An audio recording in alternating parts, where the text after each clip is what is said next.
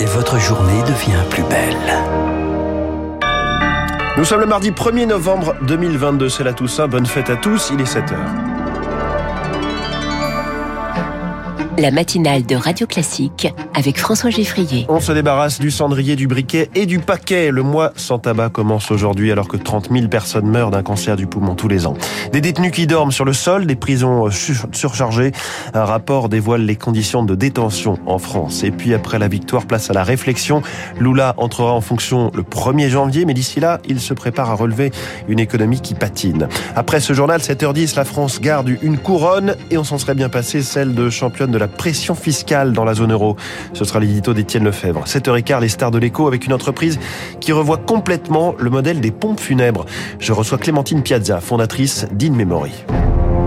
Radio classique. 7 heures sur Radio Classique, c'est le journal de Charles Bonner. Charles, c'est peut-être l'occasion d'arrêter. Le mois sans tabac commence ce matin. Il y a 15 millions de fumeurs en France, une habitude quotidienne d'un quart des Français avec comme conséquence le cancer du poumon. C'est 30 000 morts par an en France. Rémi Pfister, la première cause de mortalité. 90% des cancers du poumon surviennent chez des patients qui fument ou ont fumé. Historiquement, le tabagisme était moindre chez les femmes, mais depuis 2015, la tendance s'inverse, prévient Benjamin Bess, cancérologue à l'Institut Gustave Roussy. La mortalité par cancer du poumon chez la femme a dépassé la mortalité par cancer du sein et c'est donc également chez la femme la première cause de mortalité. C'est un peu notre défi car la mortalité par cancer du poumon chez l'homme diminue grâce à la diminution du tabac. Il n'y a pas d'âge pour arrêter de fumer, même si on a fumé 40 ans. Il y a toujours un bénéfice sur l'arrêt du tabac. Seulement 30% des malades d'un cancer du poumon avancé sont encore vivants après 5 ans. L'enjeu majeur, c'est donc le dépistage précoce, martel Nicolas Girard, responsable de l'Institut du thorax Curie-Montsouris. Le fait de dire on va diagnostiquer le cancer du poumon à un stade où on va pouvoir l'opérer et donc le guérir. Ce dépistage consiste à faire des scanners régulièrement aux personnes les plus à risque, en gros les personnes de plus de 50 ans qui ont euh, fumé exemple plus de 25 ans. On est l'un des seuls pays, la France, à ne pas avoir mis en place de façon effective aujourd'hui euh, un dépistage organisé du cancer du poumon. L'enjeu est d'autant plus important que la recherche a évolué ces dernières années Désormais, une quinzaine de thérapies ciblées sont disponibles.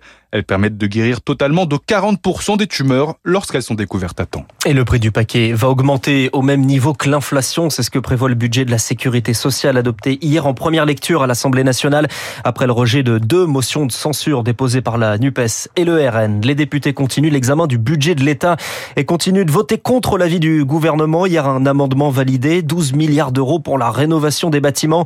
Une enveloppe que le gouvernement pourrait supprimé en cas d'utilisation très probable d'un nouveau 49.3. La fin de la parenthèse Covid dans les prisons. Avec la pandémie, les prisons se vidaient car surpeuplées, mais depuis le rythme reprend 72 350 personnes incarcérées au 1er octobre, une hausse de plus de 4,5% sur un an, mais les prisons n'ont pas assez de place. Plus de 2000 détenus dorment sur un matelas, même le sol. Dans certains établissements à Carcassonne, Nîmes ou encore Bordeaux, le taux d'occupation dépasse 200%. Une situation connue qui pèse à la fois sur les mais aussi sur les surveillants. Dominique Simoneau, la contrôleuse des lions de privation de liberté, jointe par Julie Droit. Quand vous commencez, par exemple, à Toulouse 6 avec un surveillant pour 50 détenus et que vous finissez en ce moment à 1 pour 120 détenus, c'est épouvantable. Et pour les détenus, on a calculé qu'il y avait des endroits où chaque détenu avait 0,80 mètres carrés d'espace vital c'est honteux d'entasser les gens. Tant qu'il n'y a pas une politique volontariste du gouvernement pour inscrire dans la loi et la rendre contraignante la régulation carcérale, c'est-à-dire pas plus de place qu'il n'y a de détenus, eh bien on n'y arrivera pas mais je trouve qu'il y a un manque de courage de la part du gouvernement. Le gouvernement rechigne à appliquer une disposition européenne, le contrôle technique des deux roues. Emmanuel Macron ne voulant pas embêter les Français, le Conseil d'État lui donne tort et rétablit ce contrôle technique comme pour les voitures. Le ministère des Transports annonce que la décision ne sera appliquée qu'après une consultation. Le Conseil d'État a validé hier la possibilité de recourir à des tirs non mortels pour effrayer les ours bruns. Une demande des bergers des Pyrénées. La juridiction administrative estime que la méthode n'est pas assez encadrée pour les femelles enceintes et leurs oursons. La production mondiale de vin recule, un recul léger dans un secteur touché par le dérèglement climatique. On s'attendait donc au pire en France, Augustin Lefebvre, mais en fait, on va produire plus de vin. Oui, même chose pour l'Italie, deuxième pays producteur après la France. Une surprise due à la moindre virulence de maladies comme le mildiou cette année. Mais quand on continue dans le classement, les conséquences du dérèglement climatique se font cruellement sentir. 12% de production en moins pour l'Espagne à cause de la chaleur et du manque d'eau. La Grèce devrait perdre un tiers de sa production par rapport à la période 2017-2022.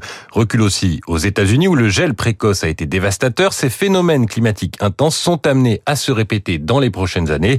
Il faut y ajouter des dangers annexes pour les vignes comme la multiplication des incendies à proximité qui peuvent donner un goût fumé au vin. C'est donc toute une filière qui doit s'adapter parmi les pistes des cépages plus résistants par exemple ou des plantations en hauteur quand c'est possible. Avec ce changement, le classement des pays sera peut-être bientôt bouleversé. En quelques années, la surface du vignoble britannique a doublé. Les précisions d'Augustin Lefebvre ici, la production française est en hausse concernant la consommation, c'est bien sûr la modération. Radio Classique, il est 7h06, sécurité renforcée dans les rues brésiliennes après la victoire de Lula. Une tension entretenue par le perdant, le sortant Jair Bolsonaro qui n'a ce matin toujours pas réagi. La sécurité est renforcée dans la capitale brésilienne après des appels à manifester sur les réseaux sociaux. Plusieurs axes sont bloqués par les supporters du président sortant. Une situation qui inquiète Lula qui après la fête met en place la transition avec un grand défi, celui d'une économie frappée par l'inflation 7% en septembre. Armel Enders est professeur d'histoire contemporaine à l'université Paris 8 et spécialiste du Brésil. Il récupère un pays en lambeaux. Il ignore encore dans quel état réel se trouve l'économie brésilienne. Bolsonaro, pour sa réélection, a vraiment ouvert les coffres. On ne sait pas ce que le gouvernement fédéral a versé. Ça va être tout ça difficile à récupérer. Et puis ensuite, ce qui avait permis quand même les politiques de redistribution il y a 20 ans, c'était la conjoncture de la croissance chinoise qui poussait le monde entier, notamment les matières premières. En l'occurrence, le Brésil en a beaucoup. Hein. La consommation chinoise avait permis au gouvernement Lula de pouvoir financer en partie ses politiques sociales. Là, ça n'est pas le cas. Une propos recueilli par Anna Huo. En Ukraine, 80% des habitants de la capitale Kiev privés d'eau aux conséquences des frappes hier menées par la Russie quelques jours après l'attaque au drone sur sa marine en mer Noire. Lui aussi tente un retour politique. Benjamin Netanyahou en Israël. L'ancien Premier ministre s'allie avec l'extrême droite et les ultra-orthodoxes pour renverser la coalition d'hier Lapide. Les bureaux de vote ont ouvert ce matin. Les points d'accès à la Cisjordanie occupée et la bande de Gaza sont fermés, sauf urgence humanitaire. Élection également au Danemark. Législative anticipée provoquée par des remous dans la coalition, alors que la première ministre avait décidé l'abattage de 15 millions de visons. C'était pendant le Covid. Décision qu'elle n'avait finalement pas le droit de prendre. La social-démocrate Mette Frederiksen repasse donc par la case élection après une campagne où l'extrême droite a imposé ses idées au point que tous les camps s'y mettent. Christophe Préma est docteur en sciences politiques à l'université de Stockholm la campagne a été quand même un petit peu une surenchère sur les politiques restrictives, notamment en matière d'accueil des immigrés et des réfugiés. C'est le thème principal hein, de l'extrême droite. Mette Frederiksen, la, la, première ministre danoise, elle a quand même droitisé son discours. Donc, c'est-à-dire qu'elle essaye d'avoir une crédibilité, de montrer une certaine fermeté, une certaine autorité. Les sociodémocrates vont euh, sans doute euh, devoir faire une alliance avec euh, les conservateurs, donc à droite. Elle joue un petit peu avec les forces électorales en puissance pour tactiquement essayer de se maintenir et de faire en sorte que les sociodémocrates puissent être la force au centre de l'appareil d'État. Une propos recueillie par Victoire Fort. Aux États-Unis, un suspect inculpé de tentative de meurtre et d'enlèvement. Il est soupçonné de l'agression du mari de la chef des démocrates au Congrès, Nancy Pelosi. On termine avec du sport et Gilles Simon qui prolonge sa carrière. Au moins un match de plus pour le joueur qui avait annoncé son dernier tournoi de tennis. C'est donc au Masters 1000 de Paris. Il a battu hier le Britannique Andy Murray en 3-7. Une mauvaise nouvelle pour les Bleus du foot. Paul Pogba déclare forfait pour le mondial blessé au genou.